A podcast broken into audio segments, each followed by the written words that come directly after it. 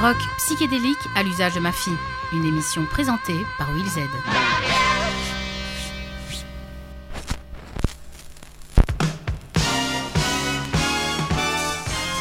En septembre, la presse a relayé l'information suivante. Les Bruxellois sont invités à choisir le nouveau nom féminin du plus long tunnel routier de Belgique fraîchement rénové, Léopold II. En lisant cela, j'ai tout de suite pensé à Camille Werners et à son combat pour féminiser les noms des espaces publics et augmenter la visibilité des femmes. Ma joie a rapidement été balayée par les centaines de commentaires négatifs sous l'article. Mais qui étaient ces gens si hostiles au changement, à l'évolution de notre société, qui se sentaient menacés et en devenaient menaçants? J'ai commencé à cliquer sur plusieurs profils.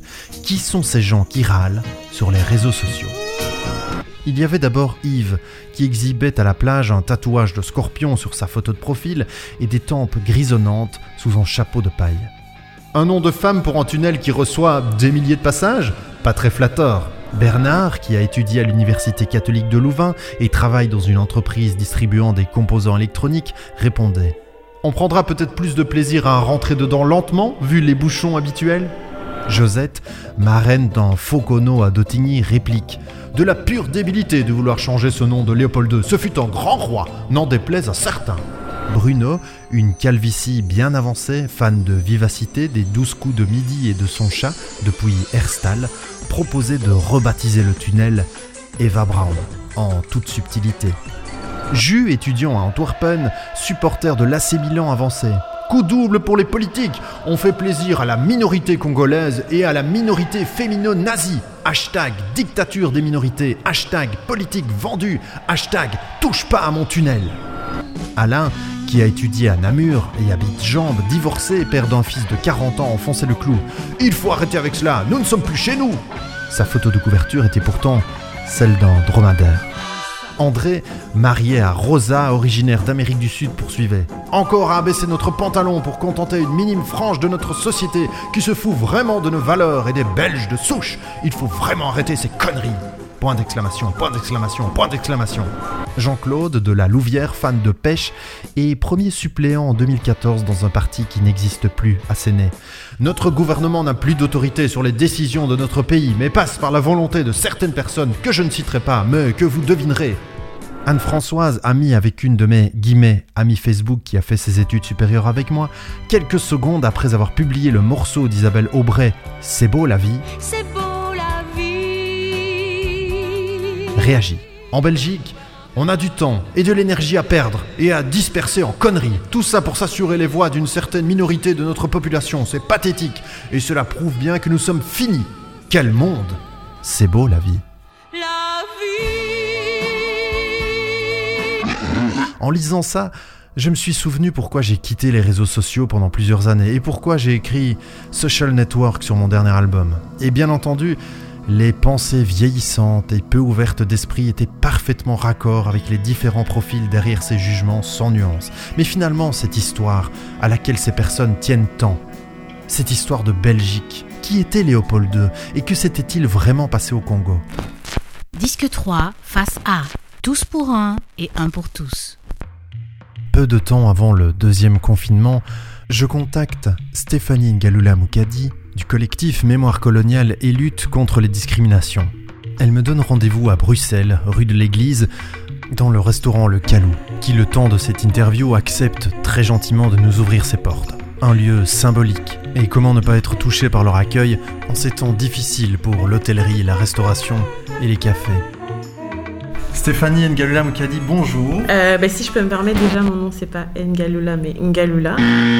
Donc j'ai mal prononcé. Oui, mais euh, tu m'as donné l'occasion de pouvoir le dire. Ouais. Donc en, en- en tant que tel, euh, c'est pas plus mal. Donc on va prendre ça pour quelque chose de positif.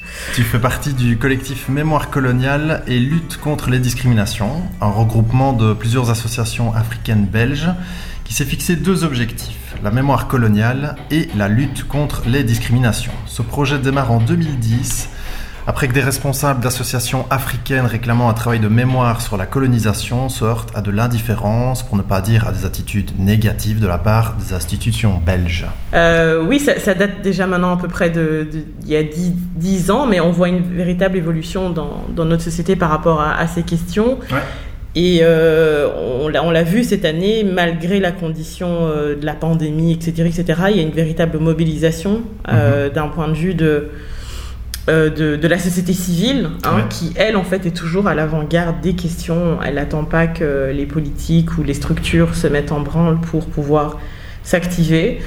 Euh, et euh, il y, a un- il y a- il y a un fait en date, euh, là, euh, dernièrement, donc la déclaration euh, du, du roi euh, du roi Philippe, Mhm. qui en fait donne un écho à ce que l'on a toujours dit au sein du collectif Mémoire coloniale Ouais. contre les discriminations, à savoir qu'il y a véritablement une relation filiale, hein, vraiment filiale entre euh, la mémoire coloniale, les faits coloniaux et les discriminations que subissent euh, les afrodescendants et les noirs de Belgique. Ouais. C'est un, un travail qui est assez lourd, assez grand, mais euh, qui nécessairement devra euh, se faire parce que, comme on dit, euh, bon, on peut mettre euh, la poussière en dessous du tapis, mais un jour on déménage. Et donc je pense qu'on est arrivé à ce Au moment. ouais. Exactement, je crois qu'on est arrivé au moment du déménagement. Ouais. Donc il va falloir euh, dépoussiérer tout ça. Alors le, le 26 février 2012, en Floride, Trayvon Martin est tué par le surveillant de son quartier, George Zimmerman, qui sera acquitté le 13 juillet 2013, né alors sur Twitter le hashtag Black Lives Matter, début d'un mouvement initié par Patrice Cullors, Alissa Garza et Opal Tometi. La colère monte jusqu'à ce 25 mai 2020 où George Floyd, 46 ans, est interpellé par la police de Minneapolis. Le policier Derek Chauvin l'immobilise avec son genou, lui écrase le cou. Floyd décédera quelques heures plus tard à l'hôpital, créant une onde de choc dans le monde. Pourquoi ce mouvement a pris de l'ampleur maintenant? Parce que c'est loin d'être un fait nouveau, les brutalités Absolument. policières quotidiennes aux États-Unis, et qui touchent en grande majorité des personnes noires. Pourquoi maintenant? Euh, merci de, de remettre en avant aussi le, le fait que ça ne date pas de maintenant Non, pas du et que c'est euh, et c'est aussi à l'initiative de trois femmes, trois femmes Ouais. noires euh, qui sont à l'initiative donc de la création de Black Lives Matter. Le décès de George Floyd est absolument malheureux, mais absolument pas nouveau. Mhm, tout à fait. Mais ce qui s'est passé, je pense, avec George Floyd, c'est que c'était la goutte d'eau qui a fait déborder le vase, ou même Ouais. une marmite qui était Ouais. déjà en train de bouillonner depuis très longtemps. Mhm. Il y a un système que beaucoup de gens mettent en avant en disant que mais voilà, ça c'est des problèmes qui se passent chez eux, que chez nous ça n'existe pas. C'est vraiment un mécanisme qui est mis en place pour empêcher que ces conversations aient lieu ici. Il faut Mhm. vraiment le prendre pour ce que c'est, c'est-à-dire des mécanismes euh, de, de- de- pour faire diversion. Ouais. Donc on passe son temps à présenter ces choses comme euh, étrangères, non pas du tout liées à nos sociétés, pour nous empêcher euh, d'avoir euh, ces ouais. conversations. Ouais. Il y a un écho qui faisait part euh, de similitudes. Et ces similitudes qui ont été mises en avant au même moment ont permis euh, cet écho euh, international et quasi euh, mondial. Ouais. Cet électrochoc se répercute chez nous sous la forme de manifestations, mais aussi de dégradation de statuts, et principalement des statuts de Léopold II. Alors selon toi, ces statuts devraient-elles être retirés de l'espace public, et pourquoi? Il faut faire attention au simplisme, hein, de manière générale. Euh, face, à une, face à des questions qui sont complexes, les réponses sont rarement simples. Ouais. On vient de fêter les 60 ans de l'indépendance du Congo euh, cet été, donc le 30 juin. Pour beaucoup de pays euh, anciennement colonisés, le mot indépendance n'était qu'une coquille vide. Vous pouvez l'appeler indépendance si dans le fond, a- en termes de substance, il n'y a rien, ça ne sert strictement à rien. Mhm. Donc tout ça pour dire que si demain on était amené à enlever l'entièreté euh, des statues et des rues, ça- on va se retrouver avec un autre problème. Là, les gens pourraient dire, mais voilà, tout a été enlevé, circuler, il n'y a rien à voir. Ah oui. Alors que dans le fond, on n'a pas été réglé euh, l'essence même du problème. Les, les statuts, c'est la matérialisation d'un système colonial. Et c'est ce système colonial lui-même qui doit être euh, questionné et qui doit être déconstruit pour ce que c'est. Et il ne faut pas tomber non plus dans, dans cet argument fallacieux qui, qui voudrait que oui, euh, euh, ça fait partie de l'histoire, donc ça doit rester. Moi, l'histoire, je l'ai étudiée à l'école Mhm. pas en me promenant dans la rue en voyant quelques statues. Euh, on connaît tous euh, Lénine, Staline. Euh, moi, je connais Vercingétorix. J'ai jamais vu une statue de Vercingétorix dans ma vie. D'accord? Donc, c'est pas comme ça que l'histoire se- s'enseigne. Et si on, on- on doit être dans l'honnêteté euh, intellectuelle, et ça, c'est de la malhonnêteté intellectuelle que de prétendre que l'histoire, c'est uniquement dans la rue et en, uniquement en mettant en place ces statues qu'on- que l'on enseigne. Ouais. Notre espace euh, public n'est pas un espace neutre. L'espace public est un espace qui renvoie des messages.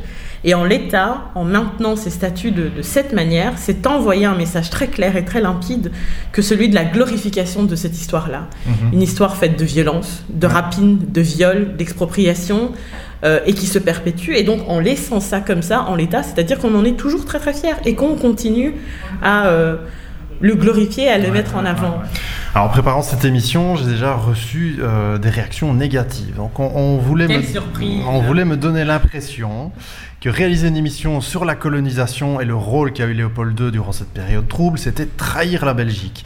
Que j'oubliais qu'il avait évité à la Belgique de participer à la guerre entre la France et la Prusse, qu'avant de critiquer la Belgique, il fallait regarder ce qui s'était passé ailleurs, etc. Pourtant, si on regarde objectivement l'histoire, déjà en 1905, le rapport d'une commission d'enquête indépendante précise que l'État du Congo n'est pas un État, mais une entreprise financière qui est administrée ni dans l'intérêt des Congolais, ni même dans l'intérêt économique de la Belgique, mais uniquement pour procurer au roi souverain un maximum de ressources.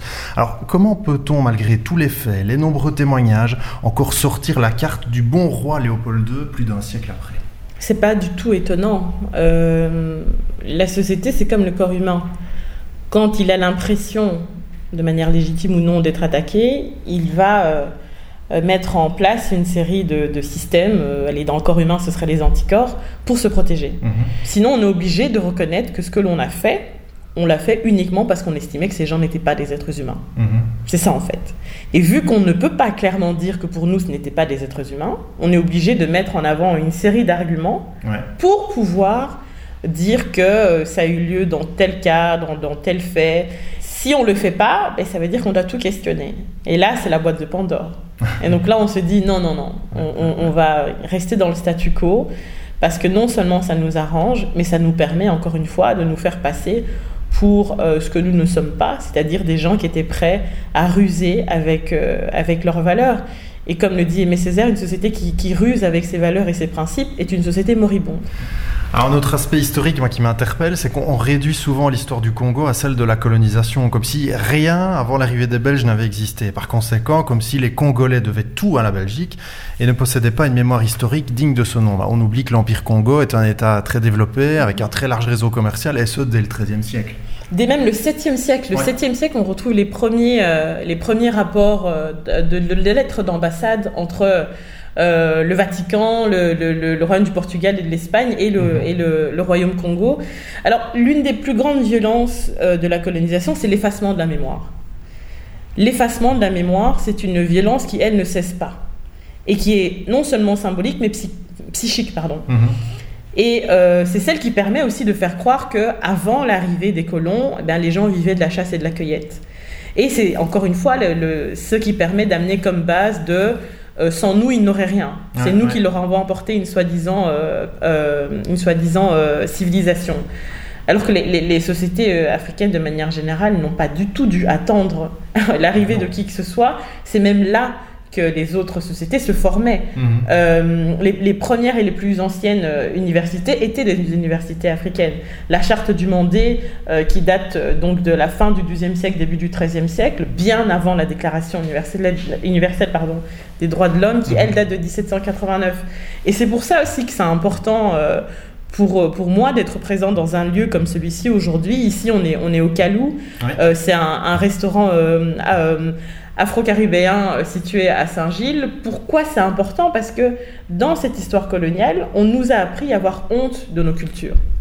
On nous a appris à avoir honte de, de nos nourritures, de nos vêtements, de nos langues. Et en fait, quand on l'a maintenant, on est face à une génération qui euh, non seulement revendique sa culture, mais on est très très fier et qui surtout est, est un, un pont entre deux mondes. Parce que moi par exemple je, je, je l'ai dit je suis, je suis afropéenne dans la mesure où je suis issue par mes grands-parents euh, d'une société africaine mais j'ai vécu euh, toute ma vie euh, en Occident. Ouais. et c'est ce que c'est ce qu'on retrouve notamment euh, dans des projets comme le Calou dans ce genre de restaurant. C'est-à-dire une, une, une, une jeunesse qui assume l'entièreté de sa, de sa multiplicité d'identité Ouais.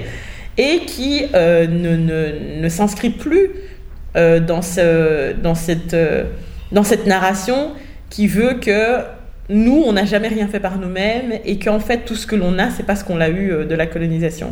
Donc c'est c'est vraiment important de se rendre compte que le- le- le- la violence coloniale ne s'est pas arrêtée avec la violence physique et la violence étatique. Récemment, mon fils Louis a retrouvé dans le grenier ma collection de Tintin dessinés par Hergé. Je t'avoue que j'ai frémi quand il m'a demandé de lui lire Tintin au Congo et que j'ai redécouvert ces clichés insupportables sur chaque page. Heureusement, Louis n'aime pas du tout cet album parce qu'en plus des stéréotypes horribles, il y a énormément de cruauté envers les animaux et ça, c'est aussi insupportable. Pourtant, lorsque j'étais enfant, dans les années 80, le seul livre que tous les Belges possédaient et qui traitait de la colonisation, c'était Tintin au Congo. Parce qu'en dehors de cet album, il n'y avait rien. On n'en parlait pas à l'école même si la colonisation était au programme, les professeurs préféraient évoquer l'Algérie ou l'Inde. Alors aujourd'hui, 60 ans sont écoulés depuis l'indépendance du Congo et on évoque seulement l'idée d'aborder la colonisation dans les programmes de cours. Pourquoi ce, silence? C'est important de garder à l'esprit que l'indépendance, euh, les Congolaises et les Congolais l'ont arrachée. On ne leur a pas donné. Aucune colonie n'a jamais obtenu son indépendance. Toutes les colonies l'ont arrachée. Mhm. C'est important de le savoir. Deuxièmement, dès le moment où on n'était pas prêt, on plonge aussi dans, un, euh, dans une situation dans laquelle on se dit que ben, si on n'en parle pas, ça n'existe pas. C'est un, phénomène que chacun a déjà fait au moins une fois dans sa vie, c'est de, se, mettre la tête dans le sable en disant, mais voilà, si j'en parle pas, ça n'existe pas, il n'y a pas de conséquences, etc., etc., ça va s'arrêter là. Troisièmement, c'est que c'est euh, une fois qu'on y va, il faut y aller à fond. Mhm. Et qu'il y a plusieurs aspects. Il y a l'aspect économique, il y a l'aspect religieux, il y a l'aspect spirituel, il y a l'aspect euh, droit des femmes, mhm. il y a l'aspect euh, revendication jusqu'à à, l'heure actuelle, il y a l'aspect euh, que faisons-nous de tout ce que l'on a obtenu à travers la rapine. Et c'est ça, en fait, qui fait que ça prend autant de temps. Dans le fond de l'enseignement, euh, celui-ci, on retrouvait exactement les mêmes, la même propagande coloniale, c'est-à-dire que avant l'arrivée des colons, les, Congolaises et les Congolais vivaient de la, oh, soi-disant vivaient de la chasse et de la cueillette. Pas un mot sur Patrice Emery Lumumba, quand même le premier premier ministre congolais, mais pas un mot. Par contre, on parle de Mobutu. Par contre, on parle de Baudouin. Par contre, on parle de Léopold II comme ayant apporté euh, la civilisation. Donc, il faut faire encore une fois très attention. C'est comme la problématique des statues. statues, c'est ça. Si c'est parler euh, et, soi-disant en donner un enseignement qui est en fait dans le recyclage des stéréotypes coloniaux, alors dans ce cas-là, en fait, c'est pire. Mhm. Donc, l'enseignement, effectivement, mais l'enseignement de quelle manière? Un enseignement qui lui-même est décolonisé et déconstruit et qui peut regarder son histoire en face et qualifier euh, la colonisation de, pour ce qu'elle était, c'est-à-dire une entreprise euh, criminelle et une entreprise de hiérarchisation des races. Pour cette émission, c'est le grand retour de Quand on lit dans la presse. Alors, quand on lit dans la presse que Contextualiser des films, des livres ou les modifier, les retirer des catalogues depuis la mort de George Floyd est une réponse opportuniste de la part de sociétés voulant démontrer qu'elles sont actives contre le racisme et l'esclavage, alors qu'en même temps, ces mêmes sociétés utilisent parfois via des sous-traitants des esclaves en Chine. Ça t'inspire quoi? Mais bien évidemment, il y a, de l'opportunisme, hein, euh, je veux dire... Euh, celui ou celle qui dirait le contraire, soit serait dans le déni, soit serait très naïf. Mais c'est là, encore une fois, qu'il y a une différence entre le superficiel et euh, ce qui est vraiment profond. La décolonisation ou la remise en question de l'histoire euh, esclavagiste, c'est quoi aussi? C'est de savoir qui est dans la pièce. Mhm. Qui est dans la pièce au moment des prises de décision.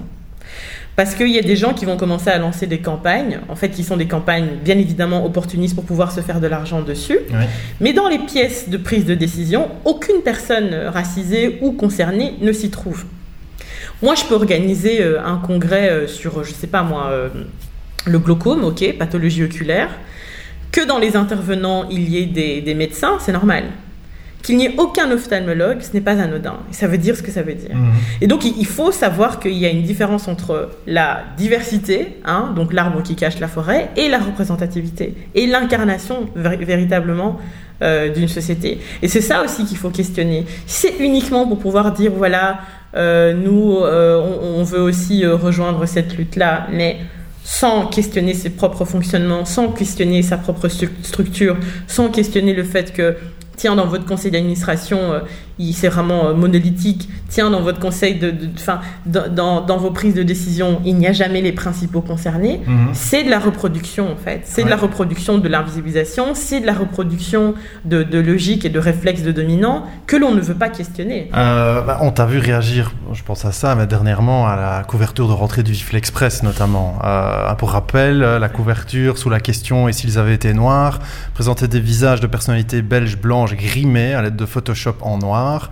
Et donc tu as justement dénoncé le fait qu'aucun journaliste noir n'avait travaillé sur ce dossier et que cette couverture n'avait à aucun moment été montrée à des afrodescendantes ou des afrodescendants. Le coup du, de la couverture, euh, donc de la une du vif, c'est une tragicomédie. Hein.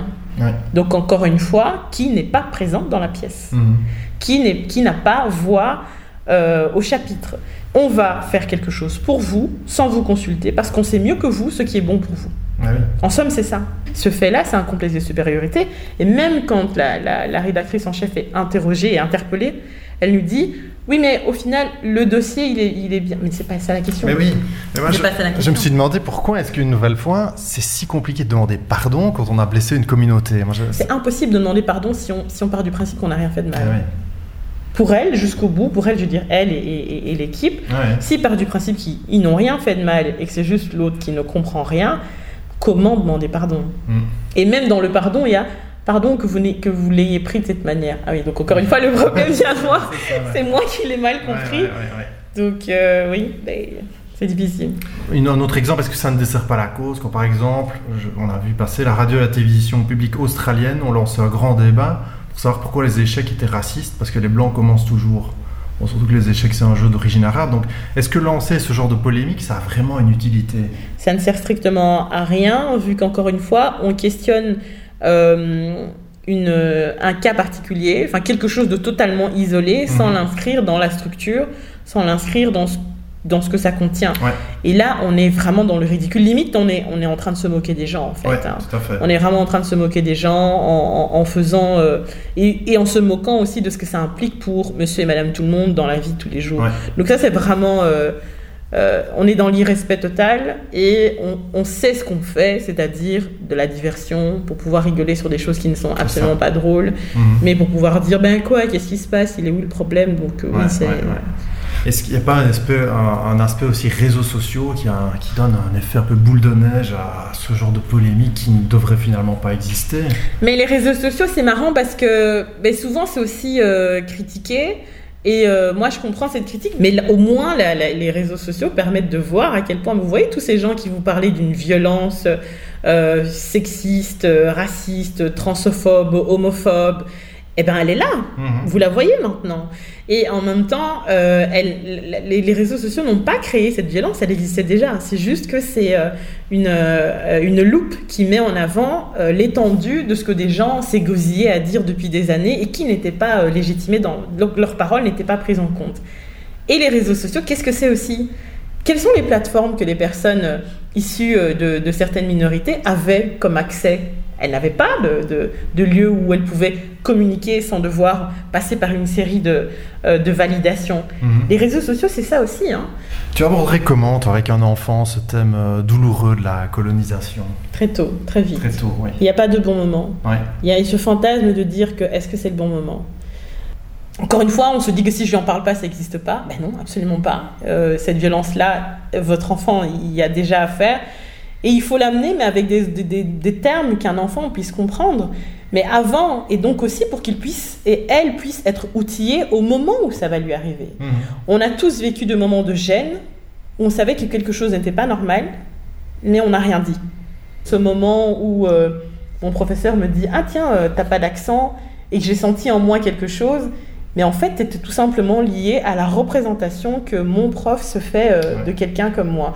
Donc, outillons nos enfants dès le début de pouvoir déjà dire non, apprendre à dire non. C'est encore quelque chose, spécialement quand on est une femme, qu'on ne nous apprend pas.